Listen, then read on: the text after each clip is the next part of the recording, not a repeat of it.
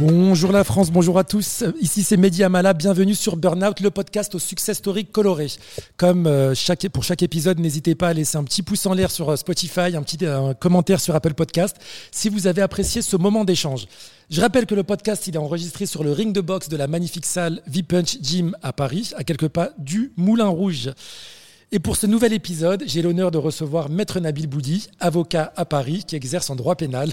Maître Nabil, bonsoir et merci de l'invitation. Très honoré, très content d'être parmi vous, euh, notamment dans cette salle que je trouve euh, magnifique, entourée de boxeurs de, de, renom et notamment Mohamed Ali. Donc euh, très content. Bon bah merci à toi Nabil. Est-ce que je peux me permettre de te tutoyer? Ben, je crois que tu l'as déjà fait, donc euh, vas-y, hein. te gêne pas. Comment, comment on doit t'appeler? Parce qu'il y a une, une, particule qui est maître quand on est avocat, qui est compliquée à, obtenir. Est-ce qu'aujourd'hui je peux t'appeler euh, maître Nabil, Nabil, Nabil Boudi Comment je Nabil, c'est très bien. Ok. C'est que Nabil en langue arabe, ça signifie le noble, hein, donc euh, mon prénom me convient parfaitement. bah, tu vois, ça tombe bien. alors moi, j'ai une première question.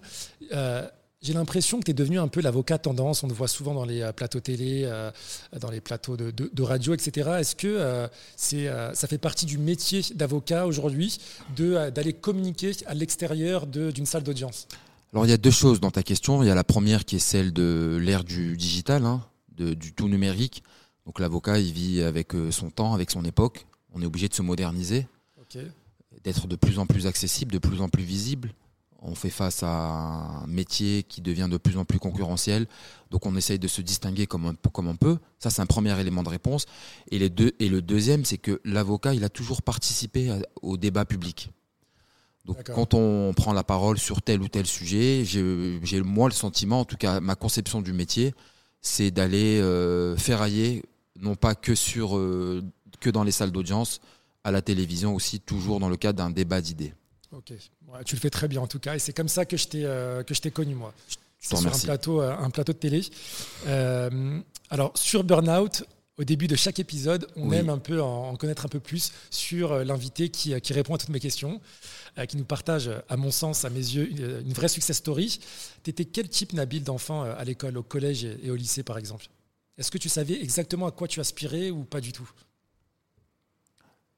Alors j'avais pas forcément toutes euh, les billes à cet âge-là pour euh, imaginer, anticiper, prévoir une quelconque trajectoire. Par contre, j'avais une personnalité, j'étais un petit peu réservé. Ok. Euh, mais je restais quand même un, leader. J'avais un espèce de leadership auprès des autres camarades, sans passer par la force, sans passer par l'expression, mais plutôt par par le calcul, par les stratagèmes, par les manœuvres, toujours dans la loyauté. Mais j'étais ce type d'enfant-là. J'essayais de tirer vers moi, vers mes idées, euh, par la réflexion. C'est comme ça que je me définirais. Moi, je vais t'inscrire à Colanta. tous les, oui, oui, oui, Colanta, c'est très bien. Mais si tu veux, j'ai gardé cet esprit un petit peu de, de stratège. Et c'est pour ça que je m'épanouis beaucoup dans ce métier-là. C'est important il y a beaucoup de, stratégies. Voilà, euh, même dans mon temps libre, je, suis très branché jeux de société, jeux de rôle et compagnie. Donc j'ai gardé un peu ça. Et finalement, ça, c'était un jeu à l'époque et j'en vis aujourd'hui. Donc euh, c'est pas surprenant en fait. Et tu savais à quoi tu, aspirais à quoi? Est-ce que au, collège ou quand tu étais au lycée, tu te, tu, te, disais déjà ah moi mon rêve c'est d'être avocat ou d'être footballeur ou d'être je sais pas comme Alors c'est une vraie question. Hein. C'est moi, c'est pas vraiment une vocation ce métier. Je n'étais pas destiné, je voulais pas, j'en ai pas fait une obsession. Ça arrivait très tard. Par contre, j'ai très peu de souvenirs de, de mon rapport au, métier quand j'étais jeune. Le seul souvenir que j'ai, et c'est assez, assez euh, marrant, on était accompagné, moi je viens des quartiers populaires, on était accompagné par des associations qui nous ramenaient un peu au ski et compagnie, et ils nous avaient posé la question, c'est le seul souvenir que j'avais, j'avais dit que je voulais être avocat. Ah, quand même. J'étais très, très jeune. Hein. Je devais avoir 10, 12 ans. D'accord, mais ça vient pas de nulle part. Ça, alors, peut-être que je sais pas, en fait. C'est une, une, vraie réponse quand je dis je sais pas. Je sais pas si j'ai donné la réponse à l'époque parce que je trouvais le métier noble ou je sais pas dans quelle logique j'étais, mais je sais que je l'ai dit une fois au moins à l'âge de 10 ans. Ok. Et pour casser un peu le mythe, tu étais euh, bon élève ou mauvais élève? J'étais l'élève minimaliste. Ok, 10 quoi. 10 pas 10, 10 pile. c'est un humoriste qui dit ça. Je sais plus quel humoriste a fait un sketch dessus, mais bon. J'étais minimaliste, ouais, l'école, c'était pas du tout ma tasse de thé. D'accord. Et après, tu décides de quitter la France. Ou avant, il y, a, quand même une période où. Euh, oui, oui, il y a une longue période. De, je l'appelle un peu la traversée du désert, mais c'est une période euh, pour laquelle euh, je ressens beaucoup de nostalgie aujourd'hui. C'est quoi tu fais C'était la fête tous les soirs? C'était même pas tant la fête, hein, c'était les camarades de galère, la galère et compagnie, pas de soucis. Ouais, voilà, il y avait tout ça et beaucoup de très peu de pression en fait. C'est totalement à l'opposé de, de la vie que je mène aujourd'hui. Ouais, l'insouciance. Ouais, l'insouciance, exactement, mais surtout le vide des journées. mes journées maintenant, elles sont pleines. Donc quand je suis en surcharge de travail, je regrette cette, cette période. C'est paradoxal. On regrette tous, hein, j'imagine. C'est clair. Et après, traverser du désert euh, qui va durer 5 ou 6 ans. Je sors de l'école euh, au collège ou ouais, au collège où je crois que je fais un trimestre en, en lycée pro. Euh, je pars en Angleterre et là, il y a un espèce de choc culturel où je fréquente d'autres enfants, de, enfin des enfants d'une autre immigration, un peu plus Moyen-Orient. Je les vois dans les facs. En fait, je m'inscris dans un, dans une, je m'inscris, enfin, je vais à la fac voir des potes. Et il y a l'équipe de foot universitaire là-bas, les Anglo-Saxons qui sont très branchés foot universitaire. Donc je vais taper la balle avec eux. Et là, ils me disent, écoute, t'es pas, t'es pas dégueu. Est-ce que ça te dit de porter les couleurs de la fac? Sauf que moi, j'étais pas inscrit dans cette ah, fac. Donc finalement, euh, le coach euh, accepte malgré lui. J'étais le meilleur, hein, on va pas se mentir. Je suis très fouteux. Hein. Ouais, j'ai vu. et donc, si tu veux, pendant un an, je vais suivre cette fac-là, mais qu'à travers le foot. Et à la fin de l'année, euh, à la fin de l'année universitaire, moi, je veux continuer à jouer au foot. Sauf mes potes, ils me disent non, non, nous, on doit passer nos partiels, là, nos examens, on n'a plus le temps pour toi. Là, choc émotionnel, grand moment de solitude. Déclic. Déclic. Ils disent comment ça, eux, ils étudient. Moi, je, je tape derrière un ballon sans manquer de respect aux footballeurs. Hein, je, fais toujours du foot aujourd'hui. Ouais, mais tu l'as senti un peu comme un mépris peut-être Pas comme un mépris du tout, plus comme, euh, comme euh, un moment de solitude. C'est-à-dire que eux, ils peuvent avoir un hobby et à côté de ça, ils courent après une carrière euh, professionnelle, scolaire. Et moi, je me sentais là un peu comme un abruti, hein, à les attendre à jouer au foot. Je me suis dit, bon, maintenant, c'est à mon tour. Donc, c'est comme ça que le, le déclic qui vient, pas que de cet épisode-là, mais ça, si tu veux, c'est le final, en fait.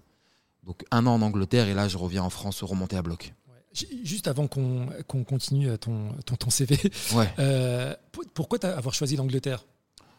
Pourquoi avoir choisi l'Angleterre? J'avais deux camarades de galère qui s'étaient installés là-bas. Tu sais, c'était un peu la à l'époque euh, d'aller en Angleterre chercher du taf, il y avait du boulot partout. Puis ça nous fait une bonne épreuve du feu quand on est euh, biberonné au lait maternel et qu'on se retrouve en Angleterre. Si tu payes pas ton loyer au bout d'une semaine, tu es expulsé là-bas, il n'y a pas de procédure.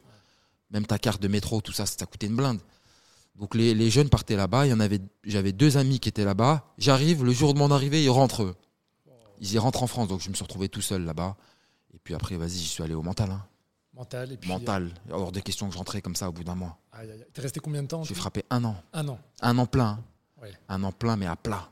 Financièrement, c'était. Euh, la hesse, comme on dit. Tendax, très tendu. et ensuite, tu reviens en C'était budget à la semaine. Tu vois je comptais mes sous à la semaine. Il fallait payer sa carte de métro, son loyer, tout est hebdomadaire là-bas. C'est pas au mois. Après, j'ai envie de dire comme euh, une majorité d'étudiants. Comme tout le monde. Mais euh, alors, c'est pas du tout un exploit ce que j'ai fait. C'était juste que je sortais d'une période où pendant six mois j'étais resté chez moi, j'avais rien foutu. Donc il fallait avoir. Euh, c'est ça, c'est ce qui m'a fait du bien de retrouver un peu le, ce que j'appelle moi la mentale. Hein. J'aime beaucoup le film de Samina Seri, La mentale. C'est c'est cette soif d'y arriver. C'est ça que je, je, pense que c'est ça que j'ai trouvé là-bas. J'ai pas développé de nouvelles compétences, j'ai pas déplacé des montagnes. Gagné en autonomie. J'ai gagné en autonomie et surtout en confiance. Hein, je pense que c'est essentiel. Peut-être qu'on en parlera un petit peu plus tard de la confiance. Mais euh, quand je suis rentré, je dis, vas-y, tous les camarades de classe, là, vas-y, on va leur montrer maintenant.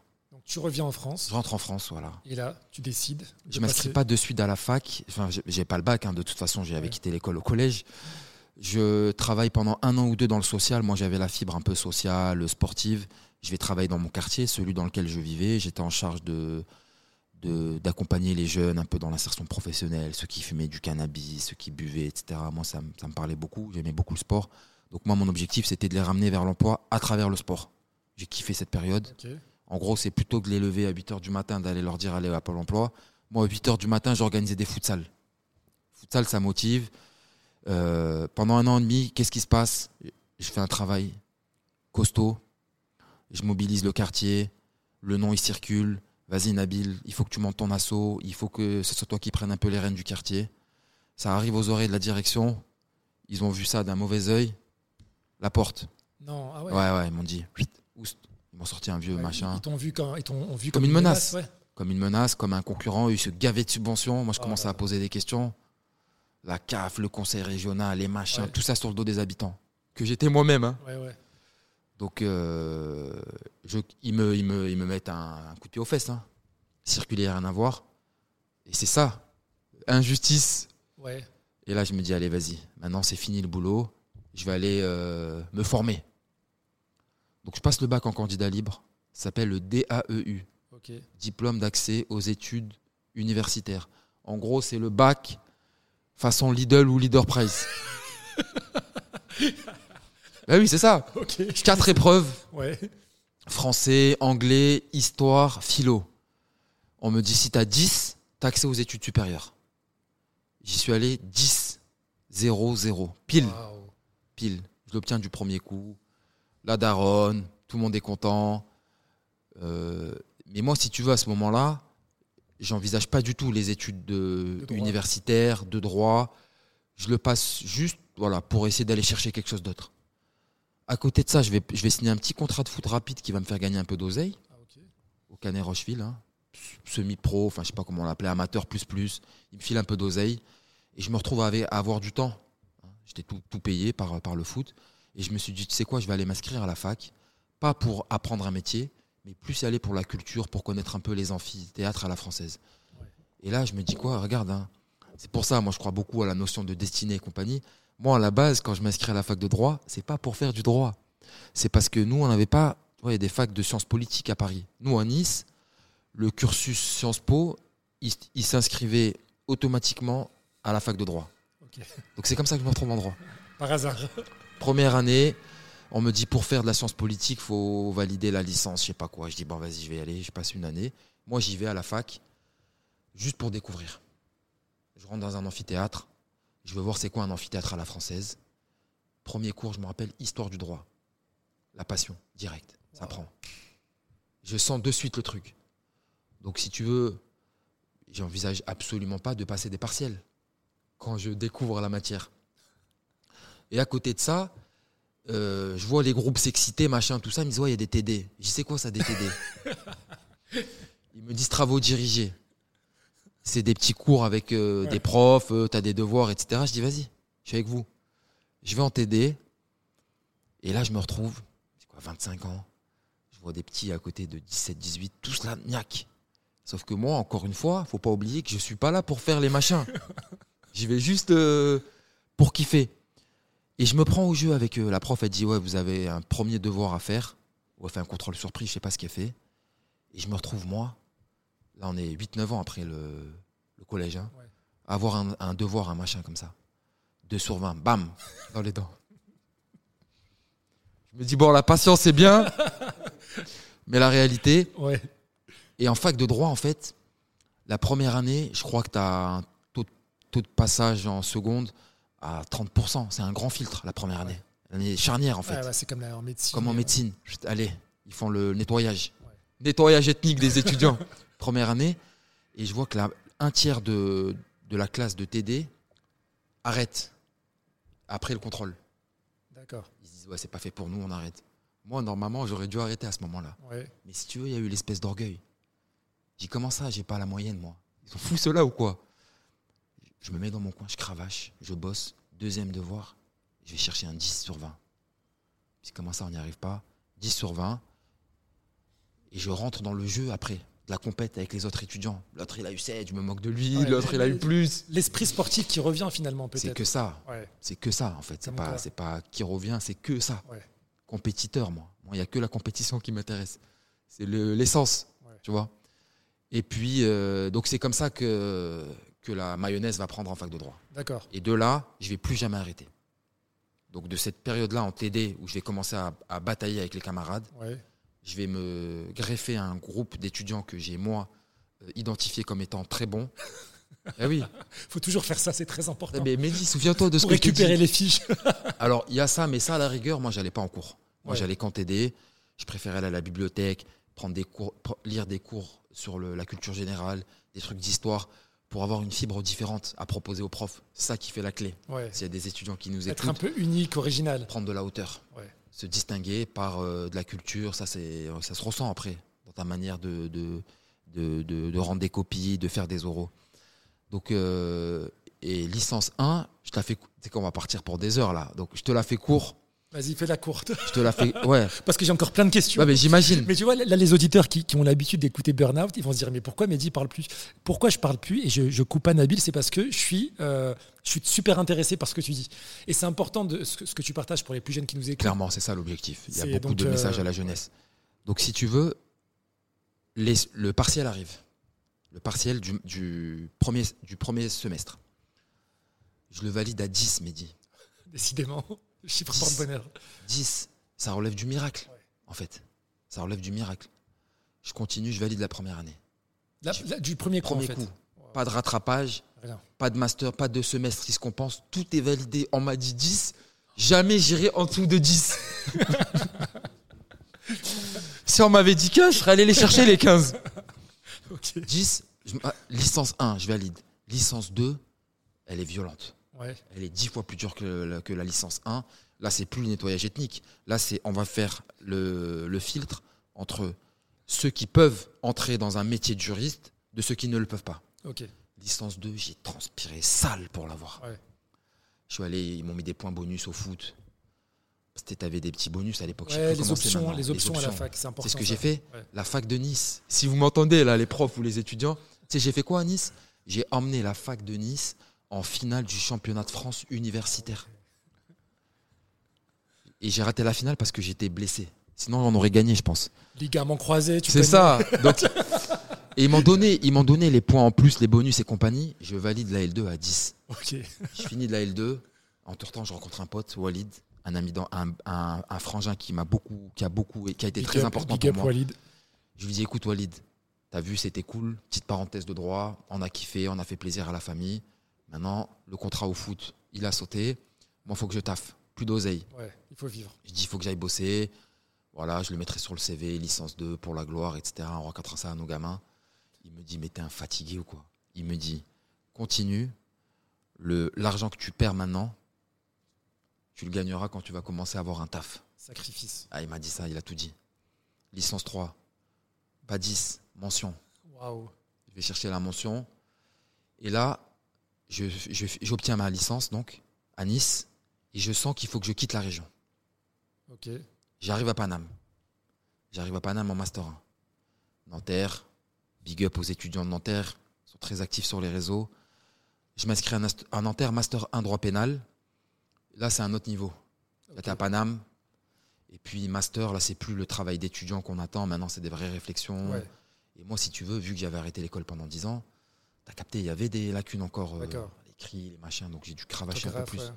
Mais ça, avec, euh, avec une bonne détermination, tu rattrapes tous les retards possibles. Donc pas de crainte. Et là, vas-y, hein, on me parle d'un concours d'avocat. Je dis, c'est quoi ça? C'est pas le barreau. Si, c'est le barreau. D'accord. C'est l'examen d'avocat, on l'appelle le barreau. Exactement. J'entends, il y a des étudiants, ils me disent, je vois tout le monde qui s'affole. Ils me disent, ouais, il y a les- il y, a les inscriptions qui sont ouvertes pour le barreau et tout. Toi, tu Je dis, c'est quoi débarqué en fait, c'est un truc de ouf. Frérot, il y a trois ans, j'étais. euh, j'étais au futsal avec les. Mais c'est une, c'est une vraie success story ça. Donc, ma- donc Master 1 on me dit, il y a quoi? Moi, je, je ne sais pas ce que je fais à ce moment-là encore, Ouais. Master 1. Il n'y a pas de rêve d'avocat. le- En tout cas, pas consciemment. Ok. Il y avait le petite étoile, il y avait un petit truc au coin de ma tête, mais je voulais Ouais. pas en entendre parler. Je voulais, l'histoire, je voulais laisser l'histoire se faire. Ok. Ils me disent, ouais, il y a un machin, tu veux t'inscrire à l'examen? Je dis, vas-y, je m'inscris. Donc je m'inscris. À la fin du Master 1, quasi aucune préparation. Tu sais comment j'y vais? C'est quoi qui a fait la diff? Paire de ASICS, survêt euh, Zara, j'y vais comme ça à l'examen. Ah ouais. Déter, je m'assois, je rentre dans l'amphi. Ça, c'est le jour hein, de la note de synthèse. hein. Épreuve euh, très difficile, cruciale. Je m'installe. Je regarde tout l'amphi autour de moi, tous les étudiants. Et là, je me fais, je jure en fait. Me dis, comment ça, vous Vous allez valider Moi, je le valide pas? Aïe, aïe, aïe, Vous êtes des fous. Et je me suis fait cette fois, promesse. compétition. Je me suis fait cette promesse. Après, t'as capté, hein. Je Ouais. reçois les, les écrits. Je me rappelle, j'étais avec la daronne. hein. Et moi, je voulais pas aller à l'examen. Je voulais pas aller à la remise. euh, Parce qu'en fait, le barreau, t'as les écrits, c'est les épreuves d'admissibilité. C'est les plus difficiles. Si tu réussis les écrits, tu as le droit d'aller passer les oraux. Ouais. Moi, je voulais pas aller à la fac le jour où il y avait le, la liste des admissions. Parce que en cas d'échec, T'avais peur d'être déçu, quoi. pas d'être déçu, la compassion. Ouais, Ah Nabil, oui. c'est pas grave et tout. Si, c'est grave. Dis pas, c'est pas grave. Le principal, c'est de participer. Non, c'est pas non, non, non, non. Le principal, c'est de, de les éteindre. Ouais. Et là, je reçois deux, trois coups de fil. Ouais, on a vu ton nom sur la liste, etc. Là, t'as vu le. Je me rappelle, j'étais à Habitat. Il n'y a pas de sponsor, hein, je préfère te peux y prévenir.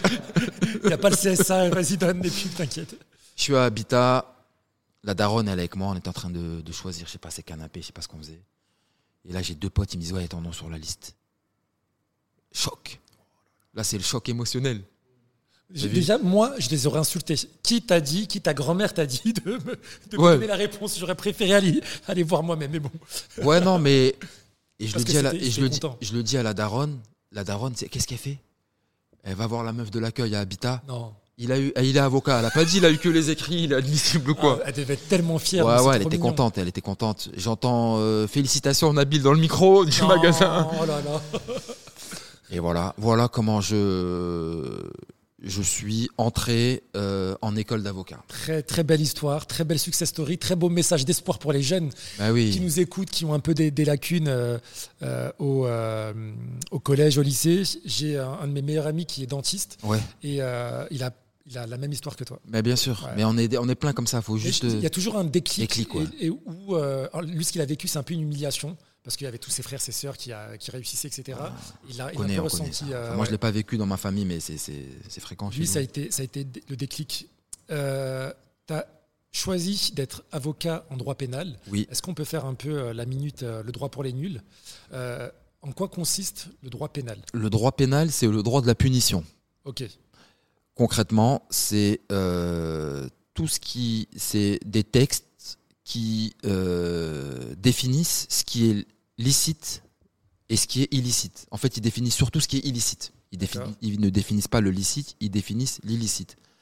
Concrètement, on est dans, dans une salle de boxe ici. Oui. Si euh, me vient à l'esprit de donner un coup à quelqu'un, bien qu'on soit dans une salle, c'est ce qu'on appelle des violences volontaires. C'est une infraction qui est prévue dans le code pénal, qui est interdite par la loi. C'est ça le droit pénal. Dans le droit pénal, il y a aussi le droit de la peine. Le porter un coup, c'est interdit. La peine, c'est trois ans de prison. En gros, je te la fais court, Ah, j'essaie d'être le plus Non, non, intelligible t'as raison. possible. Pour les auditeurs, au moins, c'est euh, c'est clair. Euh, on, on- on parlait tout à l'heure du, euh, du prestige un peu de- du métier d'avocat. Oui. Euh, Est-ce que toi, quand tu es en soirée ou en société, et Oui. puis on te demande, euh, on te pose la question, et toi, tu fais quoi dans la vie? Quand tu réponds avocat en droit pénal, est-ce que tu ressens un peu un- une, euh, des gens impressionnés, en fait? Est-ce que tu, il y a un décalage ou pas du tout? Alors, le, il y a une paupérisation du métier, ça c'est indéniable. Par contre, oui, ça claque toujours. Euh, Après, je suis un peu mal à l'aise, moi, avec euh, la notion de statut social, etc. Pour d'autres raisons, Ouais. j'étais, j'ai eu du mal, j'ai eu beaucoup de mal au départ euh, à le dire. Quand, euh, et pourquoi j'ai eu du mal? Parce que Syndrome de l'imposteur ou Alors, illégitime peut-être? le syndrome de l'imposteur, je l'ai eu dans le cadre de l'exercice du métier, D'accord. pas dans le pas dans, pas dans mon rapport euh, aux autres, mais c'était plus. j'ai pas envie de. Parce que moi, j'étais dans cette situation où j'avais aucun statut. Et c'est pas le statut qui définit la personne. Mais j'étais dans cette situation où j'avais pas de statut. Ouais. j'étais gêné de qu'on me posait la question qu'est-ce que tu fais dans la vie? Donc euh, là, c'est le, le cheminement inverse. J'ai pas envie non plus que ça se transforme en, en espèce de titre que je transporte et dont je me vante H24. Moi, ce métier, oui, il est noble. C'est un magnifique métier. Je ne suis pas fait pour un autre métier que celui-là, Ouais. mais ça reste un métier. En dehors de ça, on peut très bien avoir des discussions avec euh, des personnages de. Tout- Moi, je m'éclate avec tout le monde. Oui, oui, bien Je m'éclate avec tout le monde. Et c'est- ce que j'aime le plus dans ce métier. C'est qu'on fait des rencontres extraordinaires, encore plus en droit pénal. On rencontre une panoplie de clients. euh, on peut faire du droit pénal des affaires. On va rencontrer des chefs d'entreprise. Derrière, tu vas rencontrer des, des jeunes qui se sont fightés. Derrière, tu vas rencontrer des dealers. Et tout ça, c'est c'est des individus avec des trajectoires, des parcours que moi, je connais. Ouais. Donc ça te parle. Vous parlez Ça- de on parle le même langage, ouais, ouais. on parle le même langage. Et aujourd'hui, tu as ton propre cabinet ou tu travailles pour un, ca- un cabinet? Euh, J'ai mon propre cabinet dans le deuxième arrondissement. Oh Je là suis- là là là, mais quelle humilité en plus. Mais tu réalises parfois, est-ce que tu prends de la hauteur? Tu te dis, putain, mais j'étais en train de galérer à payer mes pattes en Angleterre Ouais. ou à jouer au foot, etc. Ouais. Et maintenant, j'ai mon propre cabinet dans le deuxième arrondissement. Franchement, Alors, Nabil. Non, c'est une vraie question. Je regarde plus dans le rétro aujourd'hui. J'ai eu cette, euh, cette fierté, ce, ce sentiment d'accomplissement. Oui. Ça qui était très important. Parce qu'après, on devient adulte, on a des objectifs, Bien des sûr. projets. Donc ça s'inscrit dans, dans un, dans un vrai projet de vie. Euh, mais maintenant, je regarde devant, en fait. Ouais. J'ai plus le temps de me dire c'est bien ce que j'ai fait, etc. On est déjà dans d'autres euh, d'autres combats, là, d'autres logiques. Et euh, ça ressemble quoi une journée type de, de, de maître euh, Boudy Le baveux, euh, bah déjà l'expression baveux, ça vient de bave. hein. L'avocat il bave pour son client. Le, le- le client il raque et l'avocat il bave. Euh, une journée type, il y a alors ce que j'aime le plus dans mon métier, c'est qu'il n'y a pas de journée type. Tu peux prévoir quatre rendez-vous, quatre échéances demain. Elles ne se produiront jamais parce que tu as eu six ou sept imprévus, tu as été appelé en garde à vue, tu as été appelé en audience, euh, tu dois monter sur une comparution immédiate. Donc il n'y a pas vraiment de journée type. Je parlerai plus de semaine finalement. Euh, c'est des audiences. D'accord. C'est les moments les, les plus extraordinaires pour moi, c'est les moments d'audience. Ok, ça c'est ton mémo- moment C'est le, préféré. ouais, euh, c'est le kiff. C'est le kiff. D'aller encaisser des, des droites-gauche crochets à la place du client. Ouais. Ouais. C'est euh, c'est ce que j'apprécie le plus aujourd'hui. Peut-être que ça va passer, peut-être que hier c'était autre chose. Hier c'était le- les plaidoiries, j'aimais beaucoup le, le côté stratégique, euh, euh, boxer avec les mots et tout. Maintenant, aujourd'hui, ce que j'aime, c'est d'aller euh, prendre des coups à la place de mon client. Parce qu'en matière pénale, c'est ça. Sûr. J'ai beaucoup aimé, Nabil, ce que tu as dit dans, dans une interview. tu as fait le parallèle entre la culture du clash Ouais. Et euh, ton, ta défense, enfin ton Oui, intervention ça, dans, la défense. dans La une défense, audience. c'est très bien la défense. Et tu avais fait le, le parallèle aussi avec le mécanisme qu'on euh, développe un peu tous euh, pour nous qui avons gr- grandi dans des quartiers populaires. C'est c'est l'humour et c'est ce, ce mécanisme. c'est que ça. Et, C'est que ça. Et c'est un peu le, le- pas le style, parce que j'ai pas vraiment de style. Chaque audience est différente. Mais c'est un peu les réflexes que j'ai. C'est un peu l'état d'esprit que j'ai quand, quand je plaide. C'est d'être le, le plus accessible possible. Ouais. Parce qu'on est une nouvelle génération d'avocats. Il y, a des, il y a nos anciens qui ont été extraordinaires, qui sont les plus grands des grands. Il faut être original, il faut être soi-même. J'ai essayé au départ hein, d'essayer de me chercher un style, le machin. Vas-y, il n'y a personne qui m'écoutait. faut être authentique. Il faut être authentique, il faut être soi-même et croire en soi. Avoir confiance en soi. On est aussi bien que les autres. On n'est Ouais. pas moins bon que les autres. On peut même être mieux si on est soi-même. Et j'ai vu au fur et à mesure, en fait, quand euh, ben, je suis revenu euh, aux sources, à la base, Ouais. c'est-à-dire moi-même, le, terre-terre, avec un style soutenu, avec euh, du juridique, avec de la démonstration, mais soi-même, son authenticité. Ça, c'est important ce que tu dis, Nabil, parce qu'on a tous eu un peu cette période où on a essayé de se travestir, entre guillemets, parce qu'on n'avait pas forcément les codes. Et euh, pour les plus jeunes qui nous écoutent, ça, c'est important aussi, rester naturel, sans Ah faire bon. les caïds et tout, Non, mais non, vraiment rester naturel. Je pense que c'est ce qui fera votre force aussi. C'est, moi, la différence. C'est typiquement une force, surtout que moi, je fais un métier où, voilà, on va prendre l'exemple d'une comparaison immédiate. Tu as 20 dossiers, tu as 20 baveux qui vont plaider. Il y a le côté un peu redondant, etc., sans manquer de respect à quiconque, hein, sûr. moi le premier. Par contre, si tu viens en plein milieu d'un dossier, tu arrives avec des gants de boxe, casquette à l'envers, c'est pas vrai tout ça, c'est juste. C'est, euh, une image. ouais. c'est une image. Le président, il va te dire qu'est-ce qui se passe? Eh ben, Il va t'écouter. Et si tu as capté l'écoute, ouais. c'est terminé. Tu as fait 80% du dossier. Donc voilà un peu maintenant une journée type. Ben voilà, c'est ça, c'est beaucoup d'audience, beaucoup de rendez-vous, beaucoup de garde à vue, beaucoup de transport, ouais. beaucoup de trajets. Beaucoup de paperasse aussi, non? C'est Paperasse, le euh, côté négatif du métier. si, il y a un gros travail d'écriture, ça on n'en parle ouais. pas, mais c'est vrai, c'est une vraie question que tu poses. hein. Les gens ne le voient pas, mais si on veut être juriste, si on veut être avocat ou travailler dans des métiers du droit, je le fais moins maintenant parce que j'ai une équipe, mais je suis passé par là. Euh, c'est très important de, de- le travail rédactionnel, pas que pour apprendre à écrire, parce que ça va développer le côté euh, démonstration juridique. Ouais. Tu le fais à l'écrit, ensuite ça devient un réflexe, et forcément quand tu vas plaider derrière, euh, les mécanismes c'est les mêmes.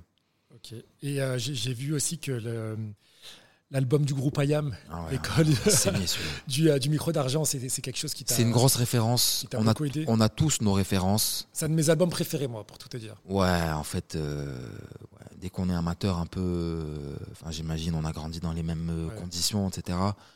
Et ça faisait partie, je crois, de notre première source culturelle, hein, peut-être. hein. Ouais, le rap, la musique. le Ouais, la musique en général et le rap surtout. La funk aussi pour les.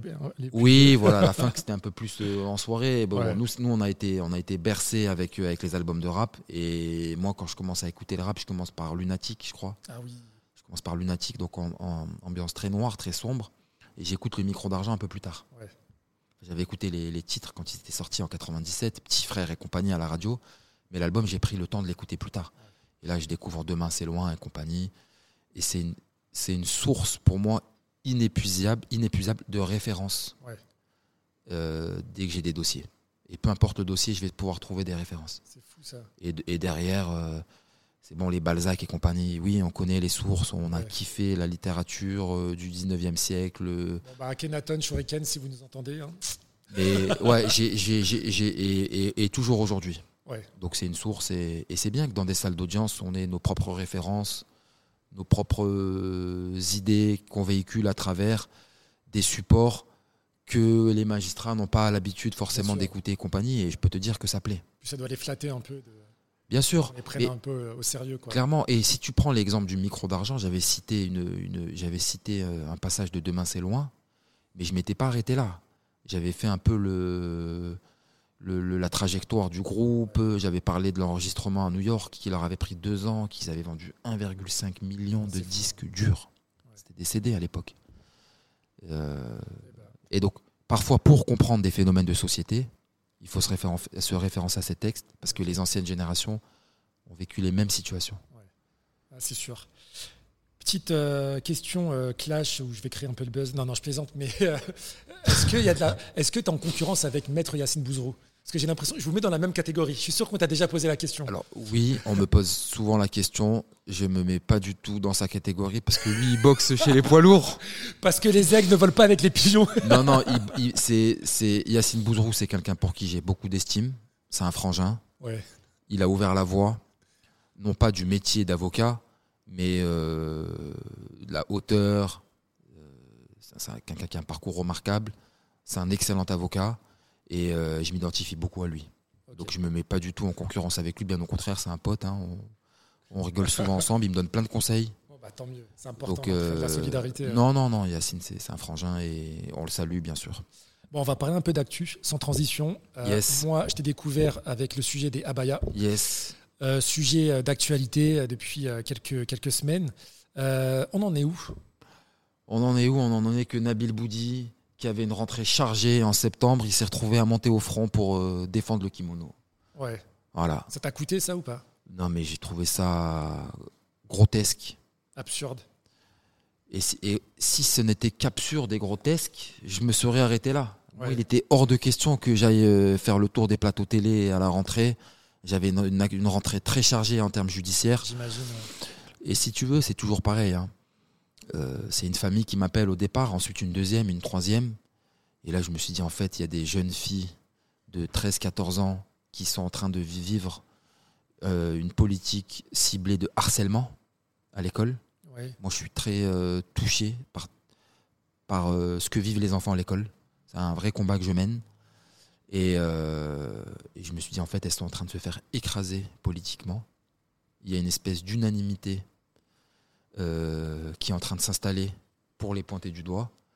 Je dis, je vais rien faire. C'est pas compliqué ça? T'as pas un peu cette euh, notion de schizophrénie où tu es avocat et tu dois euh, pas avoir forcément d'émotion dans les dossiers que tu défends Entre guillemets, je caricature un peu.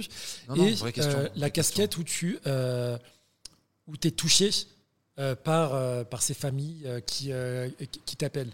Oui, alors, est-ce que un sujet, la question que tu poses, c'est qu'un sujet peut-il t'affecter émotionnellement? Oui, en, en Un gros, c'est que ça. je traite en tant qu'avocat, bien sûr. Bien sûr, ouais. La réponse est oui. Maintenant, on a appris à passer outre l'émotion. Ouais. Moi, c'est ce qui m'a fait défaut les premières années de mon exercice. J'arrivais pas. Je commençais à plaider les émotions, euh, me submerger l'esprit et c'est fini. Tu fais plus rien. Est-ce que parfois on te recadre, on te dit écoute, les amis ou la famille, là, tu arrives à prendre la casquette d'un militant antiraciste plutôt qu'un avocat? Non, parce que Non. si tu regardes un petit peu toutes mes interventions, je ne fais pas, je parle que de droit. Je fais Ça, je rarement. noté. Ça, c'est vrai que tu es très factuel et ça manque. Je Ça- reste uniquement sur les textes. Ouais. Euh, donc si c'est du militantisme judiciaire et, juridique, moi je signe. Hein. Moi je suis toujours du côté de la loi je suis contre les injustices. Donc euh, en partant de là, non, non, je, il faut prendre position. Voilà. Ah oui Il faut prendre position. Il y en a qui le font pas et je les respecte. Moi c'est ma conception aujourd'hui. je suis installé, j'ai un cabinet, euh, tout roule. Mais je me dis, vas-y. J'ai pas fait ça pour être dans mon coin aujourd'hui. À l'époque, je prenais position, j'allais en mode bulldozer, en mode bad buzz et compagnie. Maintenant, je me suis calmé. C'est structuré, il y a des idées, on est d'accord, on n'est pas d'accord, on discute et après, à la fin, on tranche. Voilà, je, suis apaisé aujourd'hui par rapport au débat. Bah, Société en colère, hein, souvent, mais la colère, j'arrive à la transformer en argument maintenant. bah, tant mieux. Maître Nabil Boudi, euh, on le sait tous, on est tous d'accord pour dire que le racisme euh, est un délit qui est puni par la loi. Mhm. Or, moi personnellement, quand j'allume la télé, quand euh, je, vois ce qui se passe sur les réseaux sociaux, dans la société, j'ai l'impression que ça s'est banalisé à fond.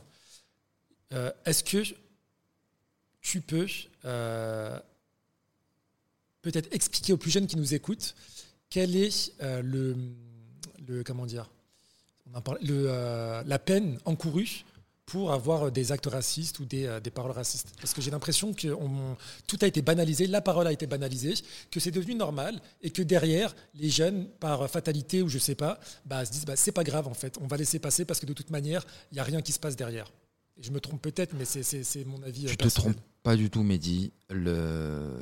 Alors, il y a ce qu'on peut ressentir à l'ère des réseaux sociaux, est-ce que la société est de plus en plus intolérante avec euh, l'image que...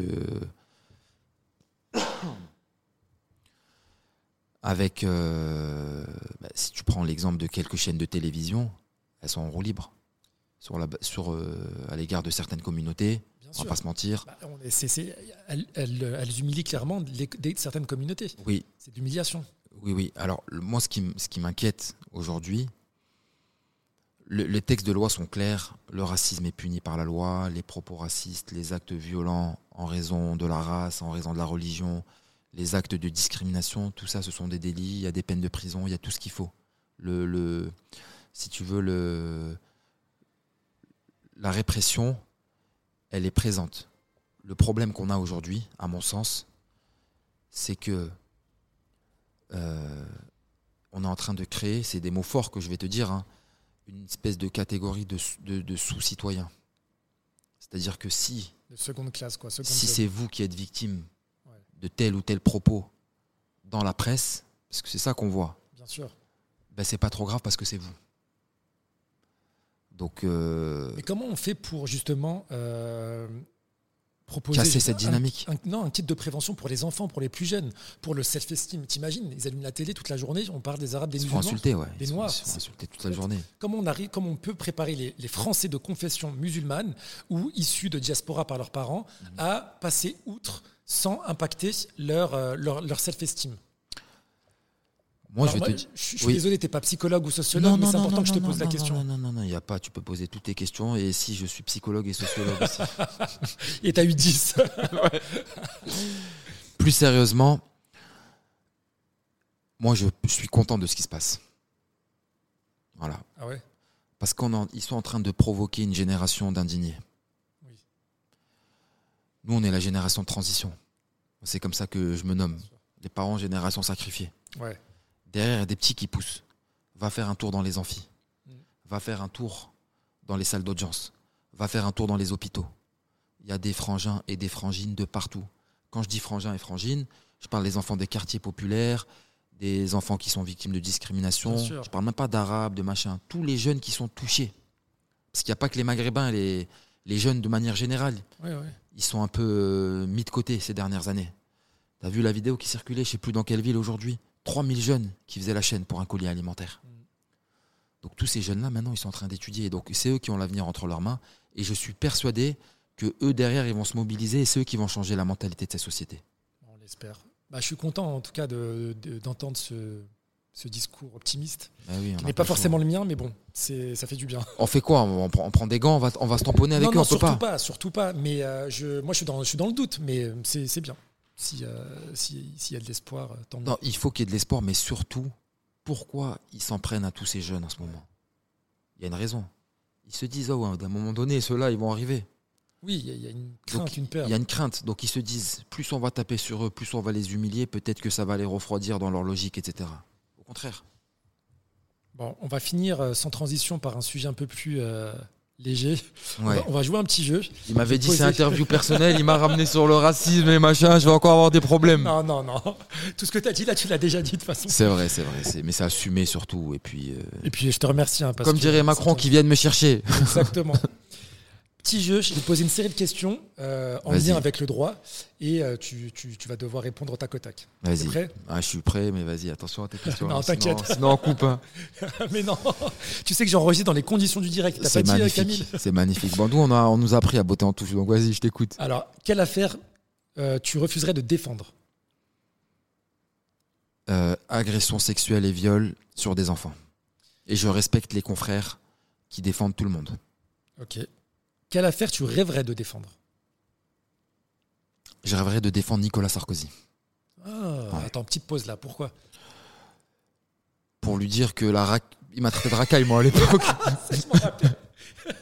ça me dit quelque chose. Ouais, mais oui. en gros, il avait pointé du doigt des habitants. on va nettoyer au Karcher cette racaille et j'aimerais le défendre aujourd'hui. D'accord, ok. Pour dire, regardez, qui c'est la racaille aujourd'hui? Belle revanche. Euh, quel est l'avocat qui t'inspire le plus, mort ou vivant? Alors moi, il y a Gisèle Halimi. Euh, Jacques Vergès, pas tant pour l'avocat, mais plus pour l'homme. Euh, c'est très bien, deux références, c'est très bien. Gisèle Halimi et Vergès.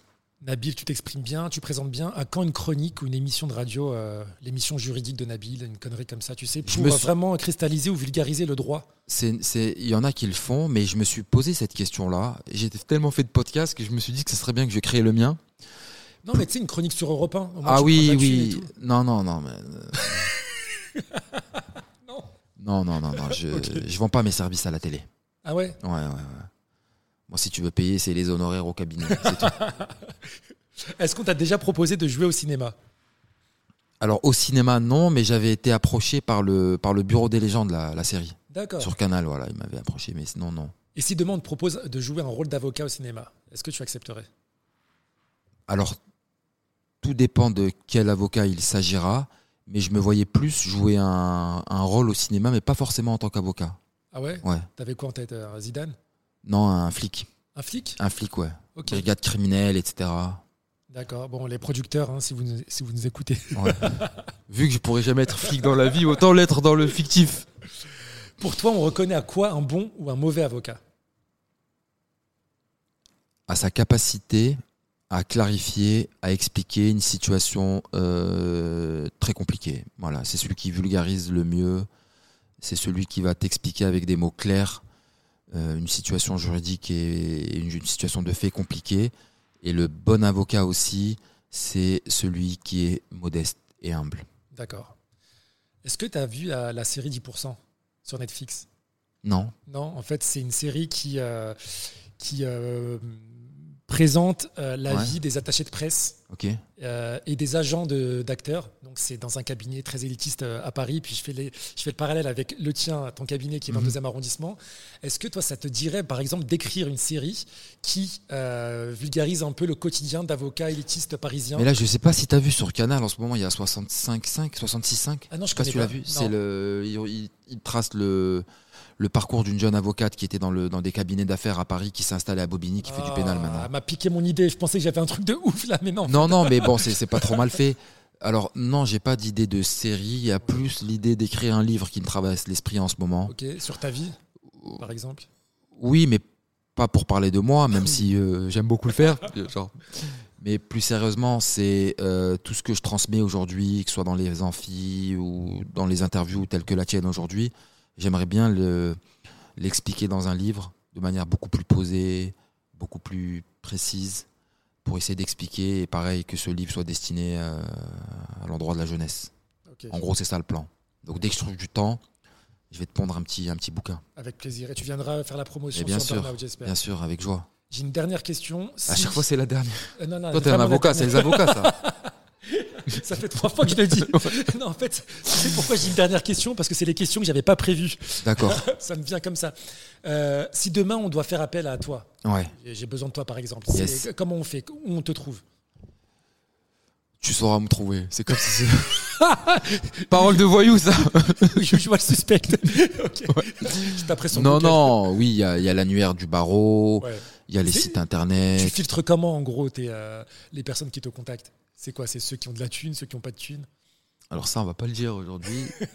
non, plus sérieusement, c'est euh, ça va dépendre de l'affaire. Déjà, est-ce que c'est dans mon domaine de compétences Euh, Si on peut, si on a le temps, si euh, si tu payes. Évidemment. Non, évidemment. non, la question d'argent elle est importante, mais elle fait pas tout. D'accord. Voilà. Super. Ben, merci beaucoup Nabil d'avoir répondu à toutes mes questions sans top, langue là. de bois. Est-ce que tu as passé un bon moment sur ce podcast Burnout? Top, c'était top. Merci. Mehdi de tes questions. Bon ben merci beaucoup, merci à Nabil Euh, et puis à tous les auditeurs. euh, euh, si vous avez apprécié ce moment d'échange, n'hésitez pas à le partager sur les réseaux sociaux, sur WhatsApp, enfin un peu partout. Et je vous dis à bientôt pour le prochain épisode de Burnout. Ciao